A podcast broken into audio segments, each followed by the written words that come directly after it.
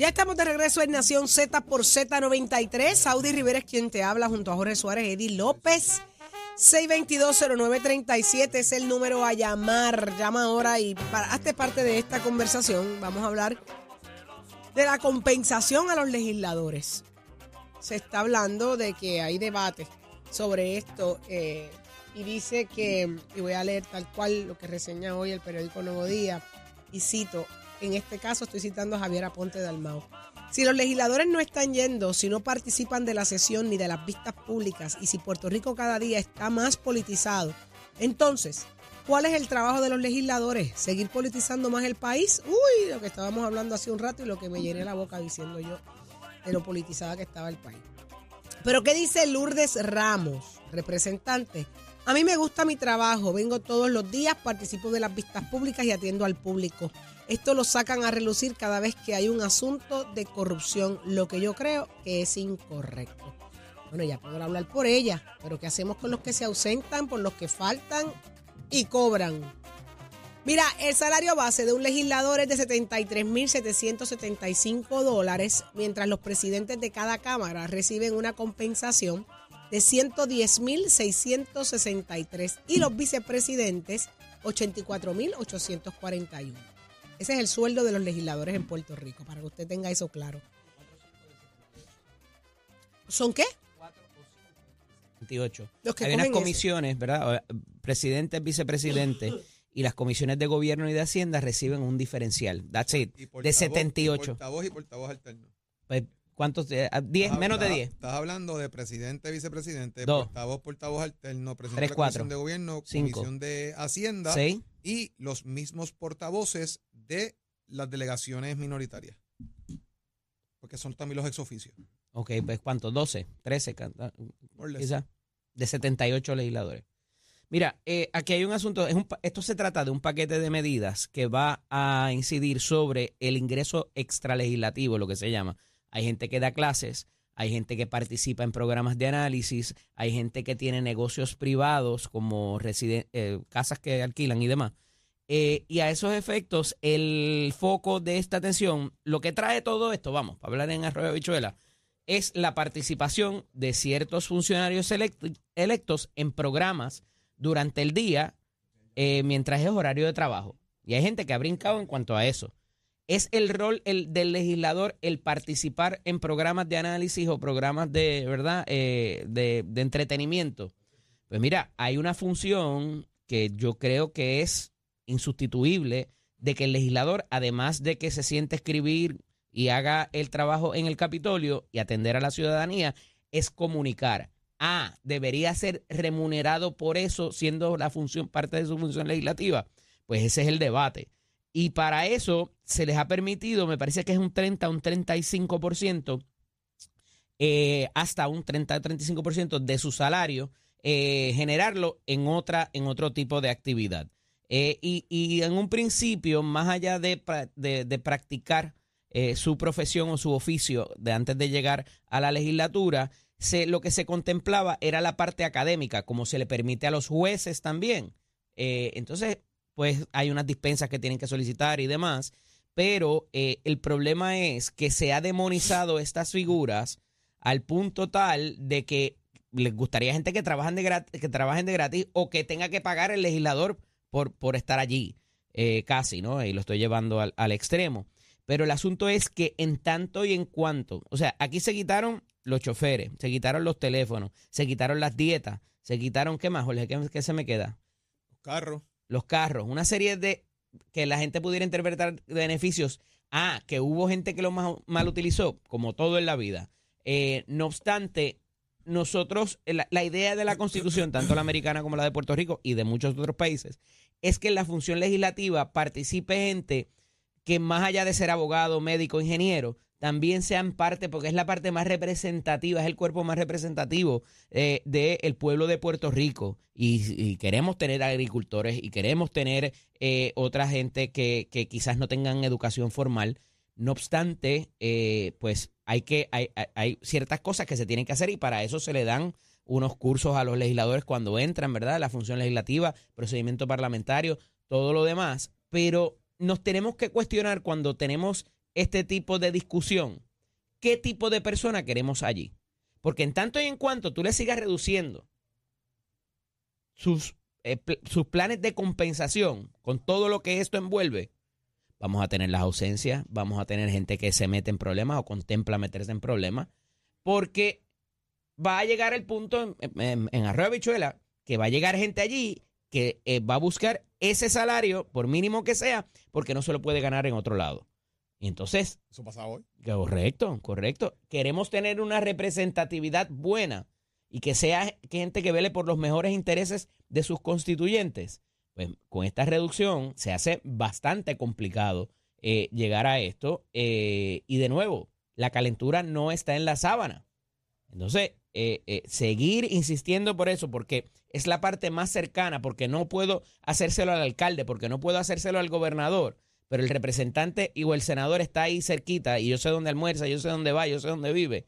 Pues oye, cuidado con eso, porque eh, la realidad es que va a incidir en muchos más de estos eventos. En el asunto de las ausencias, y con esto termino, Jorge, me parece que ese, ese informe que salió en uno de los, uno de los eh, periódicos de publicación general fue bastante injusto, porque lo que he hablado con varios legisladores es que hay unas, hay unas ausencias que como todo en la vida, igual que cuando usted va al trabajo, imagínese que para su próxima evaluación le diga, ah, es que tú estuviste enfermo, estuviste hospitalizado o estabas cuidando a tu hijo, lo tomaste por una, por una licencia, pero como quiera, en la evaluación aparece que estás ausente y no lo vamos a considerar para darte el aumento o para darte una buena evaluación. Pero espérate, sí, esa es mi licencia y yo pedí permiso y yo te traje la excusa médica y yo me excusé con tiempo de que no iba a estar. ¿Cómo tú me vas a contar eso para propósitos evaluativos? Eso es lo que ha pasado aquí.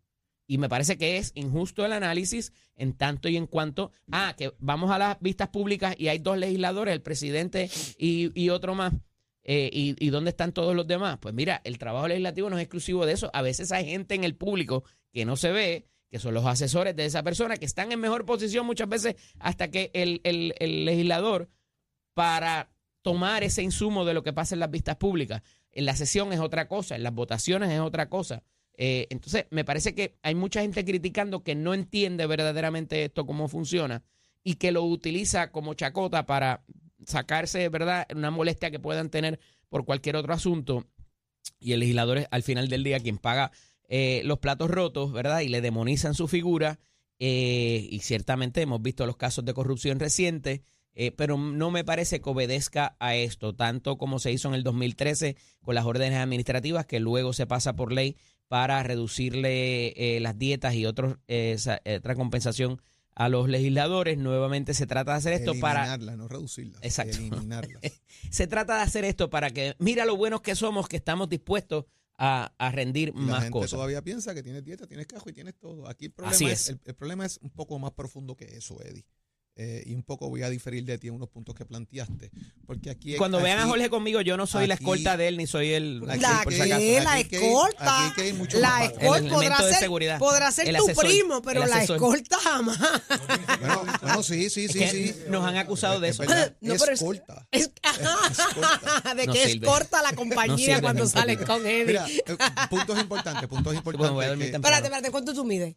Yo mido seis pies. ¿Seis pies? ¿Y Cinco, tres, Lo quiero saber. no me lo 5-3 digas. empujado, 5-3 empujado. Mira, aquí, aquí hay que ir dónde está el problema. Y el problema aquí es, como dice Eddie, un punto, el problema no está en la sábana. Y eso es cierto. Porque aquí hay que ir mucho más atrás. La constitución de Puerto Rico prevé que el legislador fuera una persona que iba a recibir una compensación de una dieta por ir al Capitolio a rendir unos trabajos en una sesión, una sesión al año, que era lo que se establecía principalmente, que es de enero a junio, que es donde se atendía el tema presupuestario, otros elementos adicionales. Y luego el legislador regresaba a sus labores diarias, a ser maestro, a ser agricultor, a ser abogado, a ser poeta, a hacer lo que fuera. Vamos a los legisladores en Puerto Rico de mucho antes de que cambiáramos al legislador a tiempo completo. Eran legisladores que tenían su trabajo.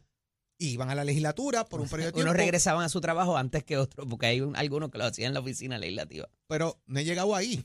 Estoy hablándote de Leopoldo Figueroa, Ah, de bueno. Ramos Antonini, Ya, ya, ya. de María Libertad Gómez, de gente que vino a Puerto, que llegó a la 70, legislatura en los de Puerto 70. Te estoy hablando del 50 y del 40, Ok. Saudi, cuando la legislatura en Puerto Rico comenzaba trabajos en horas nocturnas. Cuando se tra- pensó, legisla- cuando se pensó. legislaba de noche, no se legislaba de día, porque estas personas trabajan de día y van al Capitolio de noche. Por lo tanto, eh, esta cosa de hoy que tenemos una sobreexposición legislativa no existía. Lo que existía era qué pasó anoche para reseñarlo durante el día, porque los legisladores trabajaban de noche. Eventualmente, eso sigue cambiando, van cambiando los legisladores y comienza un poco lo que Eddie acaba de comentar, donde habían personas que utilizaban la oficina legislativa para hacer trabajos. Como por ejemplo, habían abogados que utilizaban la oficina legislativa como una oficina legal y empezaron entonces a decir que atendían casos, que la secretaria paga por, por, el, por fondos públicos, era la que escribía las mociones y una serie de cosas que fue levantando eh, unos señalamientos sobre la conducta del legislador concerniente a no a su conducta interna en el Capitolio, sino a su conducta fuera del Capitolio. Y comienzan a decir, mira, hay que eliminar un poco esto del tema parcial porque los legisladores están usando las oficinas legislativas como oficinas propias de, de trabajo normal, ¿verdad? Y, y comienza el debate de si la dieta, el salario y la cosa, y surge la idea de convertir al legislador en tiempo completo, que hubiesen dos sesiones por año y que trabajaran full time y que se escalonara el salario. Eso es otro punto importante, que cada cuatro años se revisara el salario para atemperarlo al tema también de la- de- del costo de vida. Y eso empezó a pasar. Cada cuatro años se revisaba el salario y los legisladores tenían aumento de salario también. Y eso se congeló. Luego se eliminó, ¿verdad? Bajo la presidencia de, de Kenneth McClintock y luego la presidencia eh, de Eduardo, Eduardo. Batia y todas estas situaciones. Los legisladores tenían una dieta, tenían vehículos para poder transportarse de un lado a otro porque no tenían muchos beneficios. De hecho, el legislador no tiene licencia de vacaciones, no las acumula. El legislador no tiene licencia de enfermedad, no las acumula tampoco. Así que es un punto importante aclarar, ¿verdad? Porque estaba hablando de las ausencias y la cosa porque me enfermé. Pues te enfermaste y no estaba, pero cobras tu salario completo porque no tienes licencia. Y cuando te vayas de la legislatura, que perdiste o renunciaste lo que fuera, no tienes liquidación porque eso no existe para el legislador tampoco. Es que quiero tener que tenga una perspectiva completa de, de todos estos elementos que también están ahí. Porque si los alcaldes tienen ese, ese beneficio, el gobernador puede tener ese beneficio, los empleados públicos tienen ese beneficio, el funcionario electo más representativo de la sociedad, que es la legislatura de Puerto Rico, no cuenta con eso. No tienen. Adicional a eso, se cree entonces legislador a tiempo completo. El salario va a ser este, se va a aumentar cada cuatro años, se detiene eso y se empiezan a eliminar beneficios que tenían los legisladores, como el famoso teléfono, que los últimos en el teléfono en la legislatura, me parece que luego de la presidencia, cuando la presidencia de Kenneth se elimina el tema del teléfono. ¿Qué tú tuviste, Jorge? ¿Qué tú- Eh, qué tú- Bueno, yo llegué a la legislatura todavía, ya los carros se habían eliminado, porque el último, los últimos que tuvieron carro en la legislatura fue cuando el cuatrenio de Vizcarrondo y De Tony y. Ujú. Luego de eso comienza el estipendio de vehículos. O sea, tú vas en tu carro y yo te voy a dar una cantidad mensual, depende de donde vivas. Claro. Si vives en Cabo Rojo tienes un dinero, si vives en Humacao tienes otro y si vives en San Juan otro. Mientras más cerca del Capitolio, pues menos dinero vas a recibir porque tu gasto es menor, ¿verdad? Eh, y llegaba hasta un tope, me parece que de 1.200, 1.400 al año, al mes, para pagar el carro, gasolina, mantenimiento, toda la vuelta que tuvieses que pagar. O sea, con esos chavos tienes que resolver todo lo que vayas a resolver. Hay gente que se gastaba 600 a 700 pesos en gasolina, which is true. Exacto. Viaje todos los días para el Capitolio, la cosa. Entonces, la dieta, de alguna manera, era lo que los legisladores veían como incentivo de llegar a la vista pública. Porque podías cobrar dieta por hacer eso más tu salario. Entonces, de repente, un poquito, los casitos estos de corrupción y la cosa, como que no eran tan latentes, pero entonces había corrupción con las dietas. Si no, no, no, no dejemos pasar el caso del famoso Chuchin. O se los olvidó el país. Cuando el Chuchin se fue de viaje un viernes, la comisión era sábado y llegaron a la comisión y la, y la vista estaba firmada por el Chuchin si él habido viernes. ¿Cómo la comisión estaba firmada sábado cuando la vista era sábado, verdad? Y ese tipo de cosas que eventualmente pues renunció y hubo unas conductas ahí irregulares también. Así que vuelvo, como dijo Eddie hace un rato, no es que esté en la sábana, es conducta de la persona cuando el sistema, él lo utiliza para aprovecharse del sistema. Hoy se está evaluando nuevamente que se pone un legislador híbrido. Te eliminé la dieta, te eliminé el carro, te eliminé el celular, te eliminé el estipendio, te eliminé prácticamente todo. Solamente te dejo el salario y que puedas devengar hasta 22, 23, 24 mil dólares por fuera. Creo que, ¿cuánto es el por ciento del salario que te puedes ganar por Entre un fuera? 30 o 35. 30. Por encima 30, es un, un 33, 30%, 33% por encima de tu salario. O sea, tu salario, el 33% de eso te lo puedes ganar en la calle. Como maestro, como abogado, como profesor, como lo que fuera. Cuidado, ¿verdad? Porque hay unos elementos que tienes, y tienes que justificar lo que estás haciendo. Tienes que presentarlo, porque la comisión de ética tienes que rendir ese informe. Entonces buscan que yo te quite esto, pero te doy esta otra cosa para que te empates la pelea. ¿Cuántos de esos legisladores, en lo que se supone sean horas laborables, quién define lo que es la hora laborable del legislador? ¿A qué hora entra el legislador a trabajar? ¿A las 8 de la mañana hasta las 5? Hay legisladores que llegan a las 10 de la mañana porque la sesión se extiende hasta las 12 de la noche. O sea, es, es que el, pro- el proceso de establecer las métricas y las variables es complicado Wow. porque la función de- del legislador es un poco diferente en ese sentido. Y hay que ver si esto al fin y al cabo resuelve el problema, que es el planteamiento que hace Javier Aponte en su proyecto, de vamos a llevar el salario a 30 mil pesos, le damos entonces unas dietas y unos estipendios y reducimos esto a una sola sesión y hacemos esto y la cosa y forma Esa cosa este de los estipendios, Jorge, fue una mala idea en su momento. Eh, eh, eh, el, de momento se cambió a la compensación, como lo hacen las farmacéuticas, de darte un car allowance, porque se eliminó la flota de carros que había en, en la legislatura, eh, que lo corría superintendencia y después creo que fue servicios legislativos en un momento dado. Cada, cada cuerpo Y- tenía su taller, exacto. su cosa. Y eso trajo también unos, unos chismes, ¿verdad? Y unas cuestiones eh, de para qué se utilizaban los carros o si... Era, no, no- no voy a entrar ahí. Pero eh, después se dio un estipendio y al final tú te llevabas tu carro a tu Ajá, casa. Era tuyo. Era tuyo. Eh, y entonces, pues eso levantó eh, serias dudas. La realidad es eh, que lo más que se demonizó en su momento fueron el asunto de las dietas.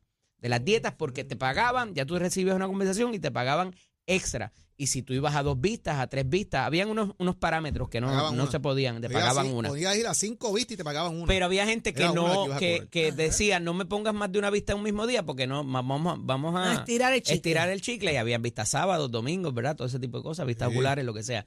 No obstante, ese dinero que se recibía, que se recibía como ingreso, había gente que lo donaba, había gente que con eso, cuando llegaba la señora, mira, no puedo pagar la luz, ayúdeme, qué sé yo, el legislador todavía lo hace con lo que gana. Saca la caja de bolas para el torneo de softball del fin de semana para recoger para la operación del niño.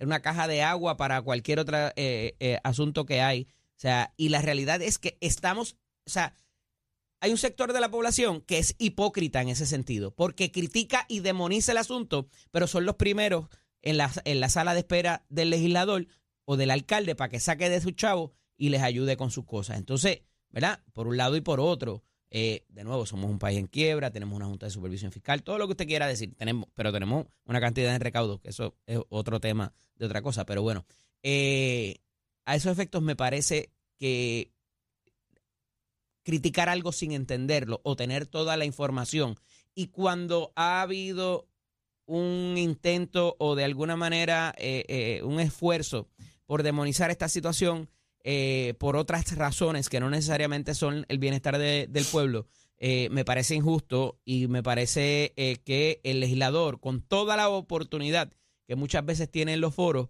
no ha llegado a, a poder explicar esto de manera que la persona lo entienda. Es un trabajo complejo, se trabaja mucho, no todos hemos tenido la oportunidad, ¿verdad?, eh, de haber estado allí y, y de ver cómo funciona y, y cuál es la crítica injusta que muchas veces hay que tragarse, lo que sufre la familia del legislador eh, por los sacrificios que tiene que hacer. Eh, y al final del día, el llamado y la exhortación es a que no critiquen si no lo conocen. Yo nunca le celebré un cumpleaños a Gabriela mientras fui legislador. Porque ella Porque cumple Gabriela el, año el de... 25 de junio, que es el último cierre de día de sesión. Válgame. Así que- Que es más eh, importante que el, mismo 30, tiempo que yo by the way. estuve en le- en- como legislador, yo nunca pude celebrar un cumpleaños a mi hija el día que ella cumplía años, siempre era después. Y todavía me lo saqué en cara, by the way, Mm. para que tengan ese datito ahí. Son cosas que, que no, por más, por más que tú quieras, no puedes dar vuelta atrás. El tiempo que se va y las oportunidades familiares que se pierden, eso no, no regresa nunca. Nunca. ¿Ya está listo Tato Hernández? ¿Dónde está Tato? Somos Deporte. Buenos días, Tato. Vamos arriba, vamos arriba, vamos arriba. Buenos días, buenos días, Jorge Suárez. Dímelo. Ah. ¿Usted se acuerda cuando usted era legislador la ponencia que yo tuve del tema de los De la Fortran en el Fortran, me Capitolio? acuerdo de eso. Ahí fue que Que, yo te que conocí. que fui aplaudido y todo. Ahí fue que yo te conocí, Tato. Sí, ahí, fu- ahí fue que nos Ma- conocimos. me acuerdo como hoy, esa vista fue en el Salón Leopoldo Figueroa.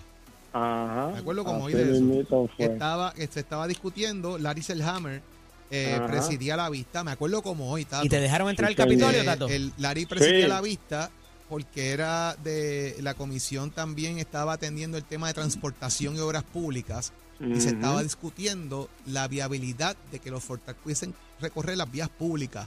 Con Eh, tablilla y, y se, numeración. y se- ya se habían sacado unos que tenían tablilla y numeración. Los manufactureros hicieron unos, unos planteamientos de los, de los balances de los Fortac y lo demás. Se llegaron al fin unos acuerdos de que las carreteras terciarias estatales iban a dejar que, se, que los Fortac tuvieran unos tramos que pudiesen recorrer y otras cosas más. Eh, y también se enmendó la ley de motora y un montón de cosas más. Yo me acuerdo de todo eso porque tuve que ver con toda esa legislación. Exacto, los campos y la ruralía y Ajá. todo eso por ahí Por para ahí pueden abajo. discurrir Para sin problema. Para así poder ir para el cejo de Nandi sí, Es la cosa. Y, y cruzar de un gravero a otro sin que nadie Y, grite. y cruzarle un grave a Y otro después se vino lo de las motoras, que el uso de los chalecos, la indumentaria Ajá. adecuada, evitar que las Tam- motoras corran una al lado de la otra, se supone que vayan una detrás de la otra, un montón de cosas que se trabajan en esa ley 22. Sí, Me acuerdo sí, muy bien sí, de eso. que Tuvimos parte de eso ahí, Dios gracias, pero quería recordarlo hace, hace unos cuantos años de eso. Me acuerdo como hoy, papá. Sí, señor. Bueno, vámonos con el tenis. El primer Grand Slam en Australia está en las semifinales de las damas. Ya Arina Zabalenka le ganó a Coco Gauff, a la americana. Ahora Arina Zabalenka está esperando por el juego que acaba de comenzar entre la china Kim Wen y la de Rusia Diana Yenstrenka. Así que vamos a ver quién es la ganadora. Y mientras tanto, rápidamente en el boxeo, mi panita José el Sniper Pedraza asegura que volverá mostrando su mejor versión y es que el dos veces campeón mundial José Sniper Pedraza volverá al cuadrilátero tras casi un año de inactividad en su mejor versión va contra un gran prospecto estadounidense Kay Shawn Davis en un combate a 10 asaltos en las 135 libras esa cartelera está protagonizada por Teófimo López, quien defenderá su título 140 de la Organización Mundial de Boxeo ante Jamie Ortiz. Teófimo le está huyendo al boricua Azuriel Matías, así que vamos a ver qué es lo que pasa con ese. Esperamos que Pedraza salga por la puerta ancha y le enviamos saludos a él, a su esposa, a su papá, que son grandes amigos míos y que tengan la bendición y traigan esa victoria. Y usted se entera aquí en Nación Z Somos Deportes con el auspicio de Mestre Escuela que te informa. Estamos en el proceso de matrícula. Nuestras clases comienzan en febrero 2024. Eso está a la vuelta de la esquina. Visita nuestros colegios Caguas, Bayamón, Vega Baja, Mayagüez y Ponce. Compara facilidades y equipos y toma tú la decisión de estudiar en Mestre Escuela ya que Mestre Escuela construye tu futuro. 787-238-9494. Achero y Viron Maestre. Buenos días Puerto Rico, soy Emanuel Pacheco Rivera con el informe sobre el tránsito a esta hora de la mañana. Se formó el tapón en la mayoría de las vías principales de la zona metropolitana como la autopista José de Diego entre Vega Alta y Dorado y entre Toa Baja y Bayamón y más adelante entre Puerto Nuevo y Atorrey, así como la carretera número 2 en el cruce de la Virgencita y en Candelaria en Toa Baja y más adelante entre Santa Rosa y Caparra. Además algunos tramos de la PR5, la 167 y la 199 en Bayamón y la avenida Lo Más Verdes entre Bayamón y Guaynabo, así como la 165 entre Cataño y Guaynabo en la intersección con la PR22. Además, el expreso Valdeoriotti de Castro desde la confluencia con la ruta 66 hasta el área del aeropuerto y más adelante cerca de la entrada al túnel Minillas en Santurce. También el ramal 8 y la avenida 65 de Infantería en Carolina, el expreso de Trujillo en dirección a Río Piedras, la autopista Luisa Ferré entre Montilledre y la zona del Centro Médico y más al sur en Caguas y la 30 entre Juncos y Gurabo. Hasta aquí el tránsito, ahora pasamos al informe del tiempo. Para hoy jueves 25 de enero, el Servicio Nacional de Meteorología pronostica un día similar al de ayer, ventoso, húmedo y parcialmente nublado, con aguaceros frecuentes a través de todo el día para todo Puerto Rico, excepto el oeste, en donde no se esperan lluvias significativas. Los vientos se mantienen generalmente del este-noreste de 12 a 20 millas por hora, con algunas ráfagas de hasta 35 millas por hora. Las temperaturas máximas estarán en los medios altos 80 grados para todo Puerto Rico.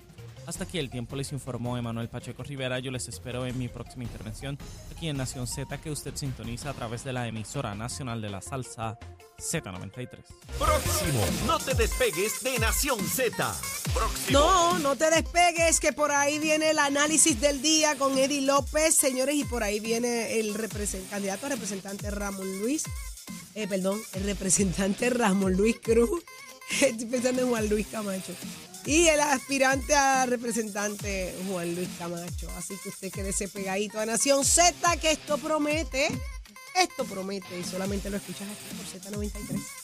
Free significa free.